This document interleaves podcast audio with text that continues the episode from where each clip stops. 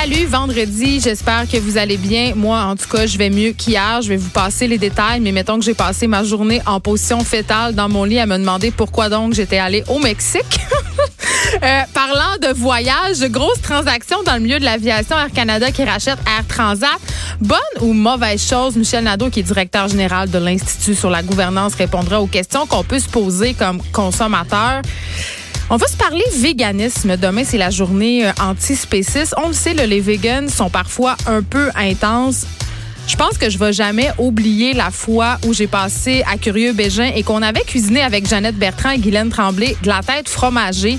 Et pendant le tournage, euh, la styliste culinaire avait eu l'idée de mettre une tête de porc dans un plateau et on avait tourné un peu des promos avec ça. Et quand je la tournais, la promo, je m'étais dit dans ma tête, tu sais, quand on le sait que c'est une mauvaise idée, là, je me disais, et eh là là, que je suis pas sûre. Ça, ça c'est ce que j'appellerais une fausse bonne idée. C'est sûr que ça va mal finir, cette histoire-là. Et là, l'équipe s'était faite rassurante. On s'était dit, ben non, ben non, voyons la tête fromagée. Euh, c'est une recette typique. Le porc, ça fait partie de l'ADN québécois. Les Québécois mangent du porc. Eh bien, ce qui devait arriver arriva. Euh, la fameuse euh, émission est passée. Et ben, j'ai reçu des menaces de mort de vegan sur Internet, euh, même de vegan que, que je connaissais, c'est-à-dire des gens avec qui j'avais été à l'école euh, à Chicoutimi, qui, qui m'ont, des gens qui m'ont carrément écrit pour me dire des choses comme on devrait t'enlever la garde de tes enfants, t'es une meurtrière. Euh, c'était allé très très loin. Euh, ça m'avait ébranlé, je me rappelle, parce que j'ai toujours eu le plus grand respect euh, pour les animaux. Euh, je suis une chasseuse, je suis une pêcheuse, je suis contre l'élevage en batterie. Je fais excessivement attention à la viande que je consomme. J'élève mes enfants dans le respect aussi de la consommation de cette viande-là. Je déteste qu'on la gaspille, mais comme tout le monde, je suis dans une réflexion sur cette consommation-là. Évidemment, on le sait que pour des raisons écologiques et aussi des raisons morales, manger de la viande, c'est de moins en moins tendance. Et l'organisation PETA qui s'est rendue au champ de Mars euh, en France, à Paris plus particulièrement, devant la Tour Eiffel pour un barbecue assez particulier euh, qui n'a pas fait l'unanimité. Je vous en dis pas plus. On va en jaser de cette action-là avec une chercheuse en éthique animale. On va se demander, est-ce que les vegans s'y prennent de la bonne façon pour sensibiliser les gens? À leur cause. Aussi aujourd'hui, un jour un peu spécial. Je vous présente un nouvel euh, effronté que vous connaissez pas, vous l'avez peut-être déjà entendu à ce micro, mais là, euh, il est devenu déjà quelques fois à l'émission. Mais là, il se joint officiellement à nous. Je suis très, très, très contente de l'accueillir et vous allez l'adorer, j'en suis certaine. Dave Morgan, qui est humoriste, il se demande si euh, s'il donne une bonne ou une mauvaise première impression pourrez me le dire parce que c'est sa première chronique. fait qu'on va pouvoir lui lancer des fleurs ou des roches. Euh, aussi un sujet euh, qui est de plus en plus connu, mais qui, qui est méconnu quand même. On n'en parle pas souvent. Euh, on parle souvent, puis là c'est la joke là, aux effrontés, là, arrêtez de parler de menstruation puis de votre SPM. Mais non, on en parle encore aujourd'hui parce que j'ai vu un statut Facebook qui me fait beaucoup, qui m'a troublé hier.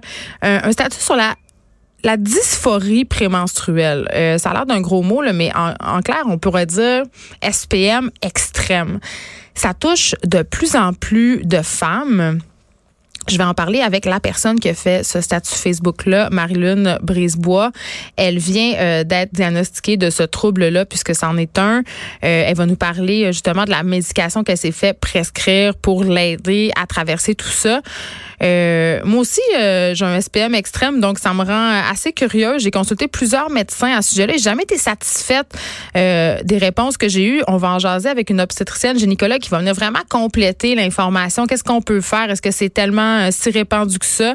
Puis je veux qu'on profite de l'occasion où on l'a avec nous pour lui parler aussi des possibles effets négatifs de la pilule parce que c'est souvent ça qui nous est conseillé quand on souffre d'un SPM extrême et quand la, la pilule nous fait pas pardon, ben on se retrouve un peu devant un espèce de no man's land. Il n'y a pas de solution. Donc, on va jaser de ça avec cette obstétricienne gynécologue-là qu'on a reçue. Euh, son nom, c'est France Leclerc. On l'a reçu plus tôt cette semaine avec euh, Marianne Saint-Gelais pour nous parler du VPH. Euh, donc, on l'a rappelé avec nous. On parlera aussi d'amour avec Catherine Parent, notre collaboratrice courrier du cœur. L'amour, c'est chimique, oui, oui, oui, et Catherine va nous le prouver. Je sais que ça fait pas notre affaire euh, de penser ça, mais vraiment, il y a des études qui le, qui le prouvent, qui le démontrent hors de tout doute. Et ça vient peut-être rajouter de l'eau au moulin de la théorie de l'écrivain un peu aussi controversé Frédéric Becbérard, comme quoi l'amour dure trois ans, justement parce que c'est chimique. On le sait, on dit la passion des débuts, on parle tant du feu de paille, des petits papillons. Ben c'est ça ça, serait dû à cette fameuse chimie-là qui à force euh, d'aller et de venir s'évapore. Mais il y a de la lumière au bout du tunnel parce que Catherine paraît qu'elle va nous dire qu'après cette fameuse chimie-là s'installe le véritable attachement ou l'habitude, c'est selon. En tout cas, je, je, pense que ça va, ça va nous faire euh, sursauter, peut-être réagir, de bonnes discussions à avoir. Giovanni Gontier sera avec nous aussi pour nous parler de Weight Watchers. Vous connaissez cette compagnie-là, c'est une compagnie de régime, euh, peut-être la plus populaire au monde, du moins la plus connue. Euh, Weight Watchers qui ont fait une application pour enfants. Et les gens sont fâchés. Puis je dois dire, avec raison, j'ai bien hâte de l'entendre là-dessus. Euh, elle va nous parler aussi, Joanie Gontier, de Chloé Kardashian, qui soulève la controverse parce qu'elle exposerait sa fille à la culture de la diète. Euh, et Heidi Klum, euh, ce, top modèle allemand euh, éponyme des années 90, elle est en lune de miel en ce moment et elle a partagé ses photos euh, topless sur Instagram. moi, ça me surprend pas parce qu'on sait qu'en Europe, les filles se, se, baignent beaucoup de topless, là, fait que rien pour écrire à sa mère. Mais parlant de mère, les internautes, c'est ça qu'ils lui disent. Ils lui disent une mère ne devrait pas faire ça. Une mère ne devrait pas se baigner topless. Je suis déjà révoltée. je vais garder ma révolte pour Joanie. Mais euh, avant tout ça, je voulais vous parler d'une petite expérience que j'ai fait hier. Euh, j'ai eu beaucoup de temps hier dans mon lit pour euh, réfléchir à mes péchés, me vautrer, passer beaucoup trop de temps sur les médias sociaux. mais semblait que j'en ai profité pour régler une couple de petites affaires que je pouvais faire de mon lit puis que puis j'ai pas le temps de faire d'habitude évidemment.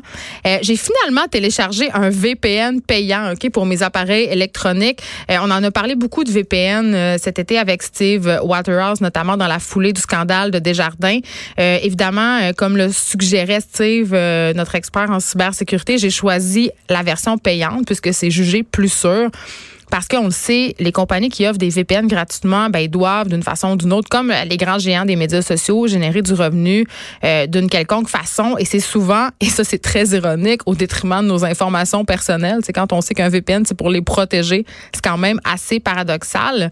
Donc, ça m'a pas coûté très cher. Ça m'a coûté 47 dollars américains pour deux ans. Donc, ça fait 2 euh, dollars US par mois environ. C'est vraiment pas cher payé pour la protection qu'un VPN euh, m'offre.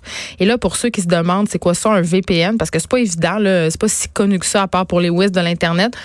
Ben, dis vraiment simplement, puis là, vraiment, je réduis. Écrivez-moi pas pour me dire que c'est plus compliqué que ça. Là. Je le sais.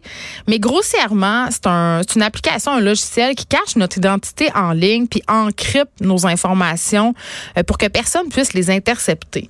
Euh, les gouvernements puis les compagnies s'en servaient avant là, pour échapper, euh, pour échanger pardon, des informations sensibles quand des personnes travaillaient à distance. maintenant, ça s'est vraiment démocratisé. Puis évidemment, avec toutes les fuites de données qu'on connaît, et qui nous arrive à chaque semaine. Mettons euh, que c'est un bon investissement. Euh, puis ça peut vraiment vous servir. En fait, ça vous protège aussi beaucoup quand vous utilisez la Wi-Fi publique. Euh, si vous êtes dans un café et que là, vous vous connectez à la Wi-Fi de ce café-là, il y a quelqu'un de mal intentionné qui peut qui peut être là et qui peut vraiment intercepter, par exemple, si tu fais des transaction bancaire sur ton ordi ou sur ton téléphone. Il peut intercepter euh, ton NIP, euh, aller chercher des informations très personnelles. Donc, le VPN peut vraiment être utile quand on sert de Wi-Fi public. Mais ce que je savais pas, euh, parce que je une vieille matante et j'ai dû lire les instructions puis j'ai dû aller me renseigner sur Internet sur qu'est-ce que je pouvais faire avec mon VPN, c'est que ça permet aussi de faire d'autres affaires pas mal sharp, OK? Comme écouter n'importe quelle bibliothèque Netflix n'importe quel contenu TV partout dans le monde. Parce que vous pouvez sélectionner un serveur de n'importe quel pays. Ça veut dire que dans votre VPN, vous pouvez aller, euh, vous savez, nos ordi ont tous des adresses IP. C'est comme une adresse postale et on peut aller la changer, cette adresse-là. Donc, on peut faire, euh, par exemple, euh, je peux aller sélectionner un serveur au Pakistan, en France, en Inde, en Belgique. Donc, si je suis en voyage en Islande puis que je veux absolument savoir ce qui se passe dans district 31 parce que je me peux plus, euh, ben j'ai juste à aller me, euh, me connecter sur une adresse IP canadienne et là je vais avoir accès au contenu canadien parce qu'on sait que les zones géographiques parfois bloquent euh, le contenu TV pour des raisons de diffuseurs et de droits. Donc le VPN est une bonne façon de consommer la télé qu'on désire consommer, peu importe où nous sommes. Pour la fan de TV et de cinéma que je suis, c'est quand même assez cool. Je le savais pas. Mais une affaire encore plus fun avec les VPN, et c'est là, je pense que ça va vous intéresser, c'est que ça peut nous faire économiser pas mal de sous sur des billets d'avion ou des chambres d'hôtel. OK? Vous l'avez remarqué, là, si vous avez déjà magasiné des billets d'avion, ça change quand on magasine en ligne. Puis c'est pas un hasard, là. Euh, on regarde une première fois. Mettons, je me magasine un voyage, euh, je sais pas moi, euh, en France.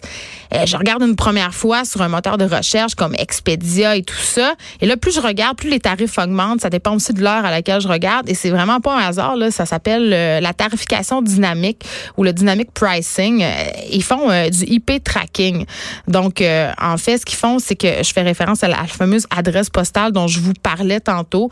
Ils retracent votre adresse IP et avec ça, ils ont accès à une foule d'informations. Les compagnies qui vendent des billets d'avion, ils peuvent même savoir si vous avez plus tendance à acheter un billet d'avion euh, sur votre téléphone ou sur votre ordinateur. Donc, les prix, vont les prix vont changer selon euh, l'appareil électronique que vous utilisez. Euh, ils gardent votre adresse IP en mémoire. Euh, évidemment, la stratégie derrière ça, c'est de vous inciter à procéder à l'achat de votre billet d'avion le plus rapidement possible à la vue des prix qui grimpent. Donc, on peut se servir du VPN pour contourner, si on veut, le fameux IP tracking. Mais avant ça, il faut euh, faire certaines petites opérations sur l'ordinateur ou sur le téléphone. Il faut, euh, lorsqu'on magasine des billets d'avion, pour être sûr d'avoir le même prix, s'assurer de ne pas être connecté à un de nos comptes. Ça veut dire se déloguer euh, des applications comme Expedia, Air Canada, Voyage à rabais. Parce que si on reste connecté, ben ces sites-là sont en mesure de savoir si on les a visités récemment ou pas, et peu importe si on utilise un VPN ou non. Donc, il faut vraiment faire ça. Si on utilise le, navigateur Chrome ou si on est connecté à Google, il faut aussi se déconnecter parce qu'encore là, Google euh, connaît vos habitudes d'achat sur son navigateur puis peut transmettre cette information-là au site de voyage. Et là, euh, quand vous avez fait tout ça, euh, sélectionnez euh, un VPN. Et là, ce qui est quand même assez intéressant, euh, c'est que ça vous fait repartir à zéro. Donc, on pourra pas retracer votre adresse IP. On pourra pas savoir si vous avez visité, oui ou non, des sites de vente de billets d'avion, à quelle heure, à partir de quel, c'est votre ordinateur ou vous téléphone. Mais encore plus que ça, vous pouvez utiliser un VPN d'un pays avec un revenu moins élevé. Euh, pour avoir accès à des prix de billets d'avion euh, plus avantageux pour vous, vraiment. Puis moi, j'y croyais pas, puis je l'ai essayé, puis ça fonctionne vraiment. Vous pouvez aussi essayer de sélectionner un VPN euh, où la compagnie d'avion est originaire, c'est-à-dire si vous avez, si vous voyagez avec Air Lufthansa, vous pouvez sélectionner un, VPN de ce pays-là et en moyenne, l'utilisation d'un VPN d'un serveur approprié va vous faire économiser 65 dollars. Bon, c'est pas une terre en bois de bout mais c'est quand même le fun, puis c'est pas compliqué à faire. Et là, j'ai fait le test parce que, bon, on disait ça, puis il y avait plusieurs sites web, on disait ça. Euh, j'ai fait le test, j'ai fait une recherche sur Expedia pour un vol Montréal-Paris, OK, dont le départ serait le 23 août et l'arrivée le 6 septembre. Et euh, sur le même site, euh, de un site dont je, ne vais pas le nommer, mais c'est un site où on, répertorie tous les vols et on, on vous donne le moins cher. Bon, vous devinez c'est lequel. Là. Donc, du 6 au 23 septembre, euh, premièrement, là, j'ai pris mon VPN serveur canadien. Le prix du billet le moins cher, Montréal-Paris, le du 6, euh, du 23 au 6 septembre, était 945 dollars canadiens. Pas super. J'ai fait après avec un serveur indien. Le prix du billet, le même billet là, avec la même compagnie aérienne, les mêmes dates, le même vol. C'était 672 dollars canadiens c'est quand même euh, c'est quand même avantageux. Donc euh, voilà, c'était mon aventure euh, VPN. J'hésitais, je me disais ça sert pas à grand chose finalement, mais quand je regarde tous les avantages et le prix que ça coûte, je me dis que c'est quand même le jeu en vaut la chandelle. Donc il y a beaucoup d'auditeurs qui m'avaient écrit pour savoir bon justement quel VPN utiliser, si c'était vraiment utile. J'espère que ça a répondu à votre question. Pour choisir le meilleur VPN, rendez-vous il y a un lien les 10 meilleurs VPN canadiens en 2019. C'est assez facile de savoir euh, vers quel euh, VPN se tourner pour répondre à nos besoins.